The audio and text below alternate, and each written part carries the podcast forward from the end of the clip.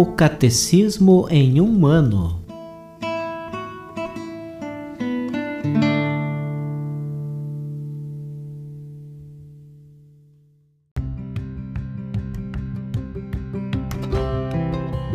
Olá, eu sou Bruno, seminarista da Diocese de Ponta Grossa, Paraná.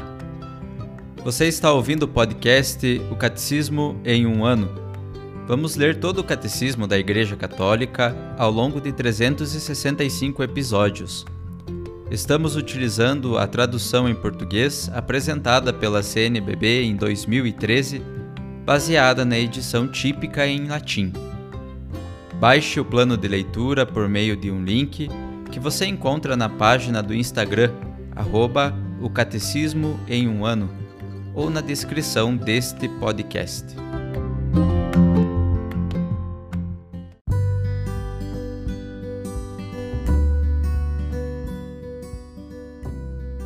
Hoje é o dia 233 do Catecismo em um ano Estamos lendo a terceira parte, A Vida em Cristo. Na primeira sessão, A Vocação do Homem, a Vida no Espírito. No capítulo 1, A Dignidade da Pessoa Humana. Leremos hoje os números 1846 a 1848.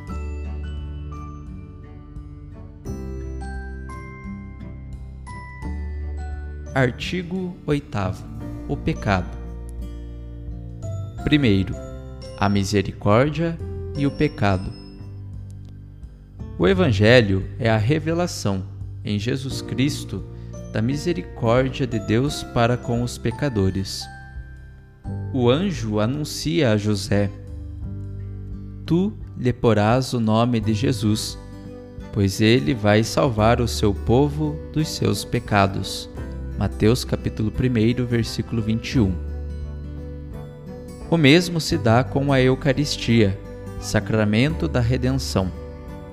Este é o meu sangue da nova aliança, que é derramado em favor de muitos para a remissão dos pecados. Mateus capítulo 26, versículo 28. Deus nos criou sem nós, mas não quis salvar-nos sem nós Acolher Sua misericórdia exige de nossa parte a confissão de nossas faltas. Se dissermos que não temos pecado, estamos enganando a nós mesmos e a verdade não está em nós. Se reconhecemos nossos pecados, então Deus se mostra fiel e justo para nos perdoar os pecados e nos purificar de toda a injustiça. 1 João, capítulo 1, versículos 8 e 9. Como afirma São Paulo, onde, porém, se multiplicou o pecado, a graça transbordou. Romanos capítulo 5, versículo 20. No entanto, para realizar seu trabalho, a graça deve desvelar o pecado, a fim de converter nosso coração e nos conferir justiça para a vida eterna por Jesus Cristo nosso Senhor. Romanos capítulo 5, versículo 21. Como médico que examina a ferida antes de curá-la, assim Deus, por sua palavra e por seu espírito, projeta uma luz viva sobre o pecado. A conversão requer a convicção do pecado ela contém em si mesma o julgamento interior da consciência. Pode-se ver nisso a prova da ação do Espírito de verdade no mais íntimo do homem, e isso se torna ao mesmo tempo o início de um novo dom da graça e do amor. Recebei o Espírito Santo. Assim, nesta ação de lançar luz sobre o pecado, descobrimos um duplo dom o dom da verdade, da consciência e o dom da certeza da redenção. O Espírito de verdade é o Consolador.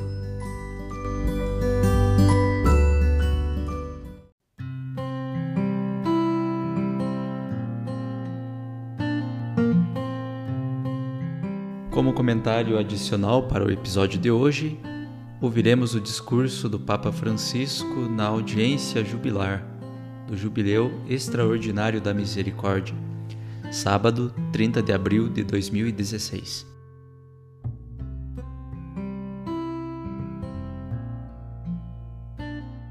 Amados irmãos e irmãs, hoje desejo refletir convosco sobre um aspecto importante da misericórdia, a reconciliação.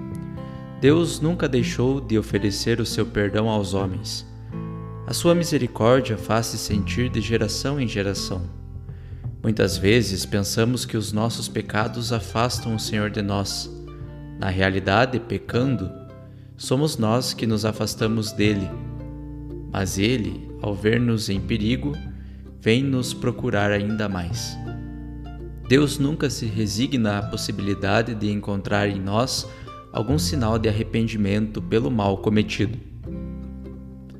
Unicamente com as nossas forças não conseguimos reconciliar-nos com Deus. O pecado é deveras uma expressão de recusa do seu amor, com a consequência de nos fecharmos em nós próprios, iludindo-nos que encontramos mais liberdade e autonomia. Mas longe de Deus, já não temos uma meta. E como peregrinos neste mundo, tornamo-nos errantes. O modo de dizer comum é que, quando pecamos, nós voltamos as costas a Deus. É precisamente assim. O pecador só vê a si mesmo e, deste modo, pretende ser autossuficiente. Por isso, o pecado aumenta cada vez mais a distância entre nós e Deus, e esta pode tornar-se um abismo. Contudo, Jesus vem procurar-nos como um bom pastor, que não se contenta enquanto não encontra a ovelha perdida, como lemos no Evangelho, conforme Lucas capítulo 15, versículos 4 a 6. Ele reconstrói a ponte que nos une ao Pai e nos permite reencontrar a dignidade de filhos. Com a oferta da vida, reconciliou-nos com o Pai e deu-nos a vida eterna. Reconciliai-vos com Deus. A admoestação que o apóstolo Paulo dirigiu aos primeiros cristãos de Corinto é válida hoje, com o mesmo vigor e convicção para todos nós. Deixemo-nos reconciliar com Deus este Jubileu da Misericórdia é um tempo de reconciliação para todos. Muitas pessoas gostariam de se reconciliar com Deus, mas não se sentem dignas ou não querem admiti-lo, nem sequer a si mesmas. A comunidade cristã pode e deve favorecer o retorno sincero a Deus de quantos sentem a sua nostalgia. Sobretudo quantos realizam o ministério da reconciliação estão chamados a ser instrumentos dóceis ao Espírito Santo, para que onde abundou o pecado, possa superabundar a misericórdia de Deus. Ninguém fique distante de Deus por causa de obstáculos postos pelos homens. E isto é válido também, e realço este aspecto, para os confessores. É válido para eles. Por favor, não ponhais obstáculos às pessoas que querem reconciliar-se com Deus. O confessor deve ser um pai. Está no lugar de Deus Pai. O confessor deve acolher as pessoas que vão ter com ele para se reconciliarem com Deus e ajudá-las no caminho da reconciliação que estamos a fazer. É um ministério muito bonito. Não é uma sala de tortura nem um interrogatório não, é o Pai que recebe e acolhe esta pessoa e perdoa. Deixemo-nos reconciliar com Deus, todos nós. Que este ano santo seja o tempo favorável para redescobrir a necessidade da ternura e da proximidade do Pai e voltar para Ele de todo o coração. Fazer experiência da reconciliação com Deus permite descobrir a necessidade de outras formas de reconciliação nas famílias, nos relacionamentos interpessoais, nas comunidades eclesiais, assim como nas relações sociais e internacionais. Alguém me dizia nos dias passados que no mundo há mais inimigos do que amigos, e penso que tem razão. Mas não, construamos pontes de reconciliação também entre nós, começando pela própria família. Quantos irmãos discutiram e se afastaram unicamente pela herança? Isso não está bem. Este é o ano da reconciliação com Deus e entre nós. Com efeito, a reconciliação é também um serviço à paz, ao reconhecimento dos direitos fundamentais das pessoas, à solidariedade e ao acolhimento de todos. Então, aceitemos o convite a deixar-nos reconciliar com Deus para nos tornarmos novas criaturas e podermos irradiar a sua misericórdia entre os irmãos no meio do povo.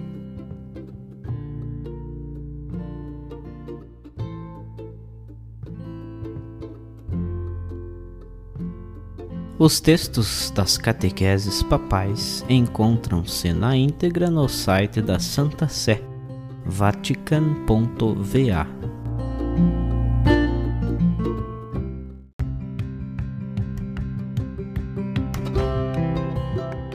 Você acaba de ouvir mais um episódio do podcast O Catecismo em um Ano. Continue nesse bom propósito de aprofundar o conhecimento e a vivência da fé católica e procure participar da sua comunidade. Rezemos por todos que estão fazendo esse caminho de leitura do Catecismo. Até amanhã!